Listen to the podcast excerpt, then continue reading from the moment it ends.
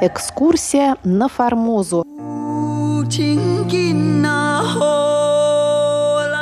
В эфире рубрика «Экскурсия на Формозу». У микрофона Мария Ли. Напомню, что наша рубрика основана на книге Валентина Лю «Экскурсия на Формозу. Этнографическое путешествие Павла Ивановича Ибиса». Книгу Валентина, интересную и прекрасно изданную, можно купить на сайте издательства «Весь мир». Ссылку вы найдете в описании к этой передаче. А я напомню, что Валентин – старший научный сотрудник Института востоковедения Российской академии наук, руководитель Центра тайваньских исследований в Институте востоковедения и бывший шеф-редактор русской службы Международного радио Тайваня. А на прошлой неделе мы приступили к седьмой главе, которая называется «Применение этнографических методик в описаниях формозцев».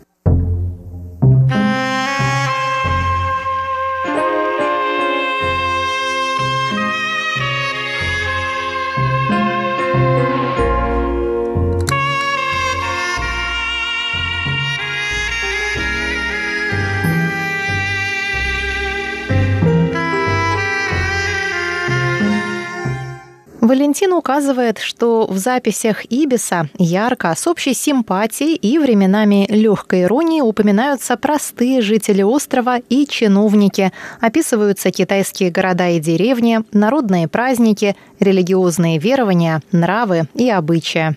В целом, Ибис очень высоко оценивал добрые человеческие качества формозских китайцев, сравнивая их с китайцами в открытых торговых портах, испорченными негативным влиянием европейцев. В опубликованной в 1876 году статье для журнала «Морской сборник» Ибис кратко, но емко и точно описывает живших на острове представителей китайской народности или субэтноса Хакка. Восточная часть этих гор обитаема народом Пепо, а западная – преимущественно китайцами, между которыми видел я нескольких субъектов с большими прямыми глазами, большой бородой и чертами лица почти индогерманской правильности, но цветом кожи они темнее обыкновенных китайцев. Их называют хакка. Происхождение их, кажется, еще не определено. Некоторые говорят, что они обкитаившиеся цыгане, другие, что аборигены южно-китайских гор, переселившихся издавна на Формозу. Женщины хакка не уродуют своих ног. Конец цитаты. В статье 1877 года Ибис поместил расширенное, уже куда более подробное описание хака, где фиксируется физическая внешность мужчин и женщин хака, места их проживания, быт и хозяйственная деятельность. И снова цитата. В их внешности нет ничего, ни монгольского, ни малайского, а скорее нечто, способное привести к ошибочной гипотезе о том, что они цыгане, что они принадлежат к индогерманской расе. Другие считают, возможно, более корректно, что это аборигены гор Южного Китая, которые в давние времена прибыли на Формозу с кантонцами. Трудно определить, какая точка зрения является корректной, так как по своему образу жизни хака уже полностью превратились в китайцев, забыли свой язык и ничего не знают про свое прошлое. Судить лишь по их физической внешности тоже несколько рискованно. Хака имеют по большей части мускулистые фигуры, цвет кожи темнее, чем у китайцев и малайцев, лица у них овальные, лоб высокий, нос прямой и достаточно плоский – Губы очерчены энергично, но не толстые, а рот невелик. Брови и ресницы густые, а борода растет сильно. Двадцатилетние мужчины уже имеют внушительные усы. Подбородок и челюсти по контрасту старательно выбриты. Выражение лица энергичное и понимающее, а в их поведении заложено серьезное благородное спокойствие, отличающее настоящего индейца. Женщины более хорошенькие, чем китаянки. Они не бинтуют свои ноги. У Хакка нет деревень, они живут разбросанно в тихих убежищах в горах, где возделывают немного земли, но в основном, по-видимому, разводят скот, так как я видел много коров и стада коз. Они торгуют шерстью, камфорой и индиго. Это все, что я могу сказать про Хакка. Конец цитаты. Помимо описаний ханьцев, хака и диких аборигенов, Ибис привел в путевых записях и обобщенный портрет на тот момент также уже сильно китаизированных или оккультурированных равнинных аборигенов ПЕПО или ПИНПУ, составленный на основе личных наблюдений и сбора распросных сведений.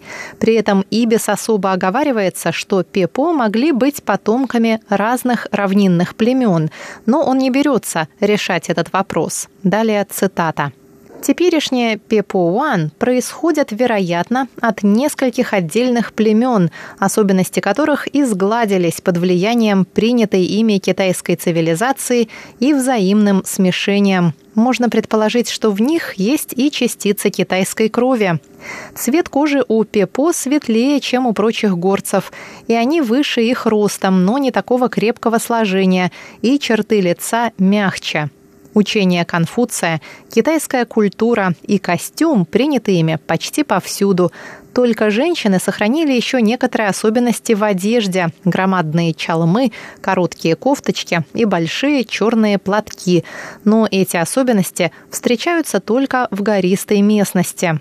По словам миссионеров, характер Пепо добрый и миролюбивый. Конец цитаты.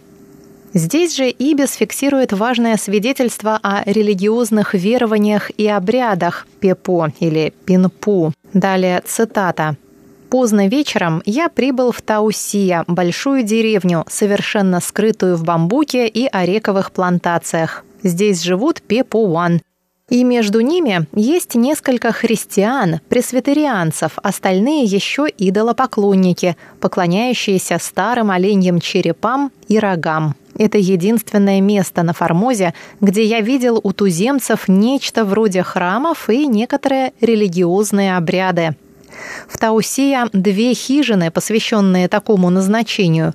В одной из них, расположенной в самой деревне, прикреплены к задней стене оленьи рога, и по обеим сторонам расположены симметрично две железные пики и несколько оленьих черепов, увешанных цветными камнями. Этим талисманам, говорят, слишком 300 лет. Перед ними стоят горшки с водою, графинчики с самшу и пучки орехов орека. Это жертвоприношение. В другой, за деревней, черепа привязаны просто к столбу в середине открытого со всех сторон шалаша. Каждый пепо должен два раза в месяц жертвовать что-нибудь черепам. При входе в храм снимается с головы челма, в день свадьбы жених отправляется с невестой к черепам и, взяв в рот водки, брызгает на них, после чего только следуют танцы и пир. При рождении, смерти близкого или в случае какого-нибудь несчастья делается тоже. Этим ограничиваются все религиозные обряды. Жрецов нет. Конец цитаты. Про Пинпу Ибис также сообщает, что слышал их песни на малайском языке, но понимают их только старики. Со слов плохого переводчика в этих песнях воспевались сияние солнца и луны, трава, леса, раздолья и подвиги их великих племенных вождей.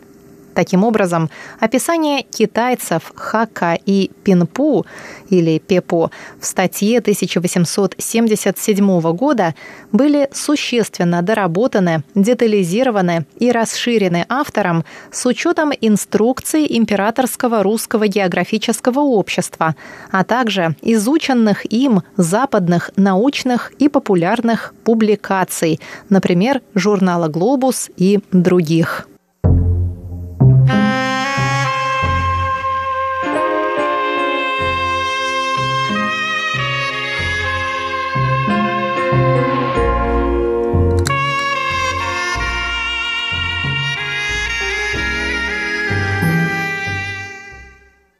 Напоминаю, что цикл «Экскурсия на Формозу» основан на книге Валентина Лю «Экскурсия на Формозу. Этнографическое путешествие Павла Ивановича Ибиса». Пожалуйста, заходите на сайт издательства «Весь мир», ссылка в описании к этой передаче на нашем сайте ru.rti.org.tw, чтобы приобрести эту замечательную книжку. С вами